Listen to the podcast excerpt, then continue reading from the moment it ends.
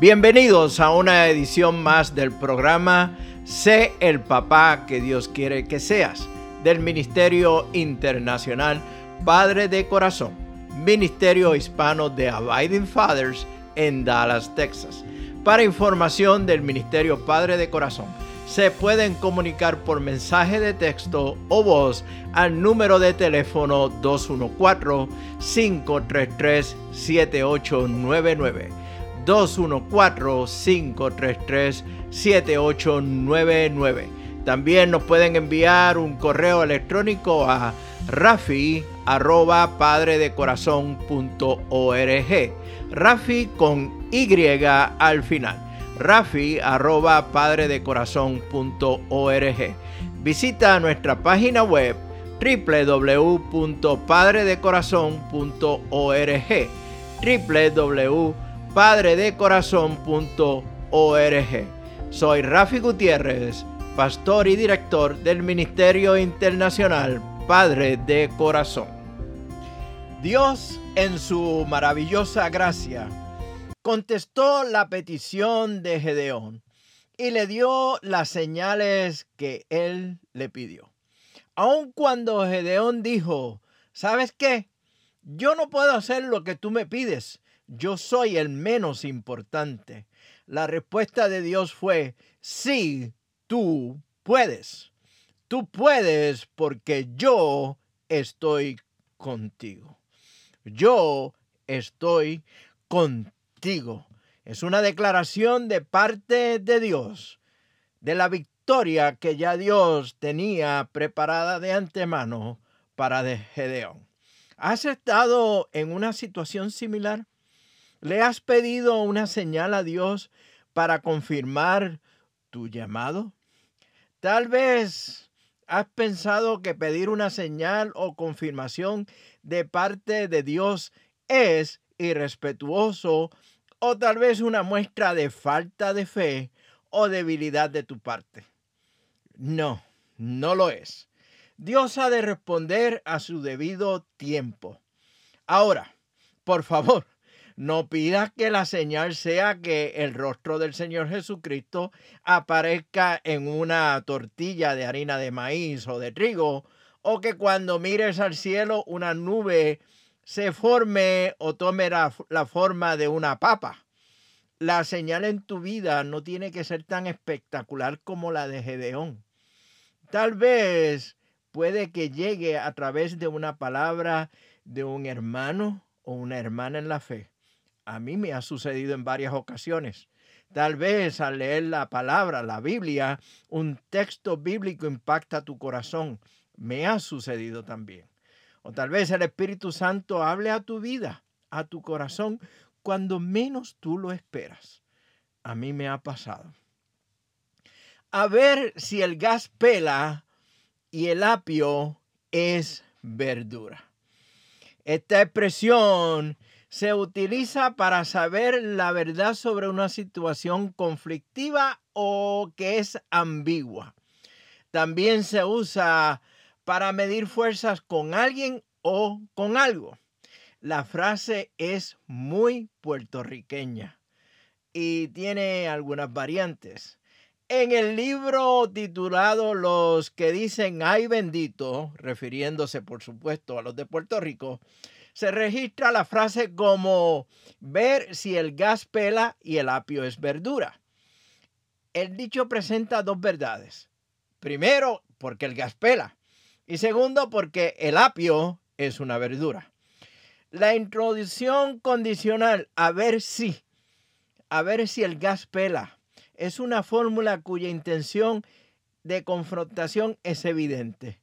Se cree que el empleo de la frase se remonta a épocas pasadas cuando se usaba el gas en su estado líquido para cocinar y alumbrar. Oiga, y yo me acuerdo de eso. Algunas variantes son, vamos a ver si el gas pela y la gasolina arde. A ver si el gas pela y el ñame es verdura. Bueno, no entremos más en detalle. Yo creo que ya ustedes entienden el mensaje. Gedeón estaba por ver si el gas pela y el labio el apio es verdura, es verdura.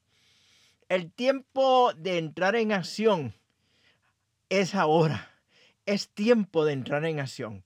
Luego de las señales dadas por Dios, era el tiempo de Gedeón entrar en acción. Ya habiendo validado que Dios lo estaba enviando a libertar el pueblo o a liberar el pueblo israelita de la opresión de los madianitas, Gedeón levanta un ejército de 32 mil hombres para pelear contra un ejército de 135 mil hombres. Escucha cómo describe el autor del libro de jueces lo impresionante del, ejército madianita. Los ejércitos de Madián, de Amalek y del pueblo del oriente se habían establecido en el valle como un enjambre de langostas. Sus camellos eran como los granos de arena a la orilla del mar, imposibles de contar. Impresionante. ¿Crees? La realidad es que la proporción ahora es de 1 a 4. No es lo que podemos decir una proporción ideal para entrar a la guerra, pero espera, aún falta más.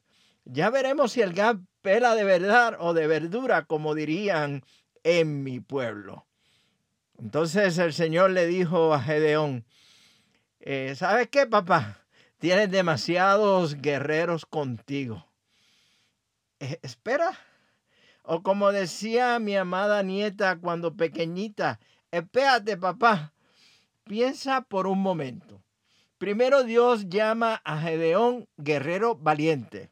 Cuando éste estaba escondido en el lagar trillando el trigo y ahora le dice que tiene demasiados guerreros con él para ir a la guerra o Dios no sabe de estrategias de guerra o no entiende nada de matemáticas.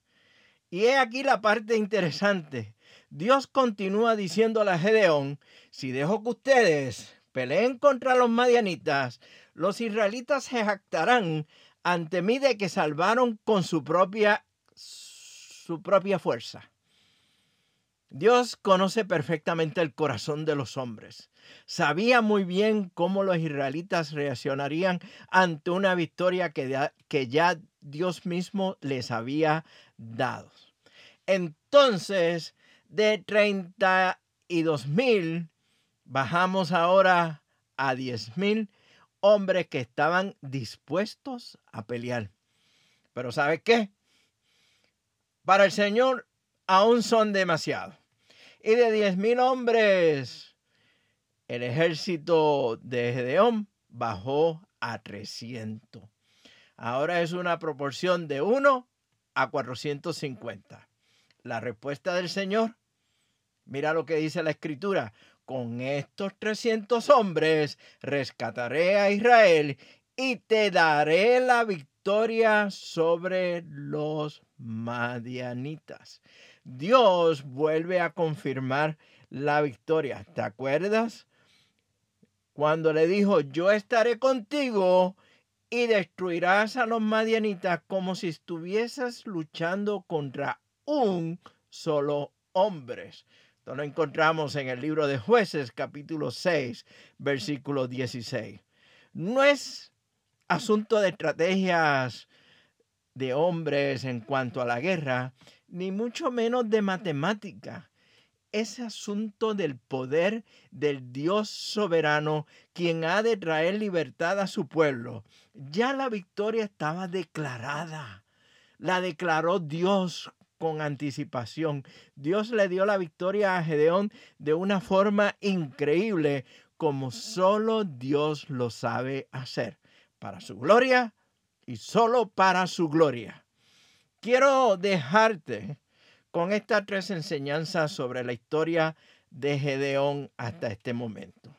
Número uno, nuestras debilidades son el medio ideal para Dios mostrar su poder y presencia. Gedeón logró una tarea increíble y considerada como imposible. De igual manera, Dios lo puede hacer en tu vida. Número dos, Dios usa las cosas débiles de este mundo.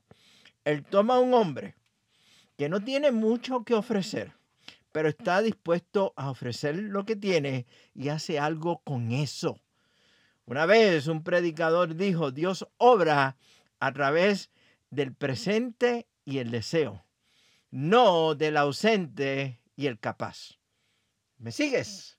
Dios obra a través del presente y el deseo, no del que está ausente y dice que es capaz. Tercero, tu transformación probablemente no ocurrirá de la noche a la mañana, pero día a día, año tras año, Dios planea, planea convertir a cada uno de nosotros en sus líderes inesperados, hombres que reclamarán una pequeña parte de este mundo de una manera tan sorprendente que solo Él, Dios, puede obtener la gloria. En el próximo programa compartiré un poco más sobre las mis, sobre esta formación de carácter de, de Gedeón y tu rol como padre. Ya vemos que Gedeón no era el eslabón débil, pues Dios lo convirtió como en el eslabón más fuerte. Este ha sido un programa del Ministerio Internacional Padre de Corazón, Ministerio Hispano de Abiding Fathers, con oficinas en Dallas, Texas. Nuestra misión es la de capacitar, motivar y comprometer a los hombres en su rol de padre y líder en el hogar, según lo ha ordenado Dios, haciendo discípulos del Evangelio de Jesucristo. Somos un ministerio internacional, relacional y generacional.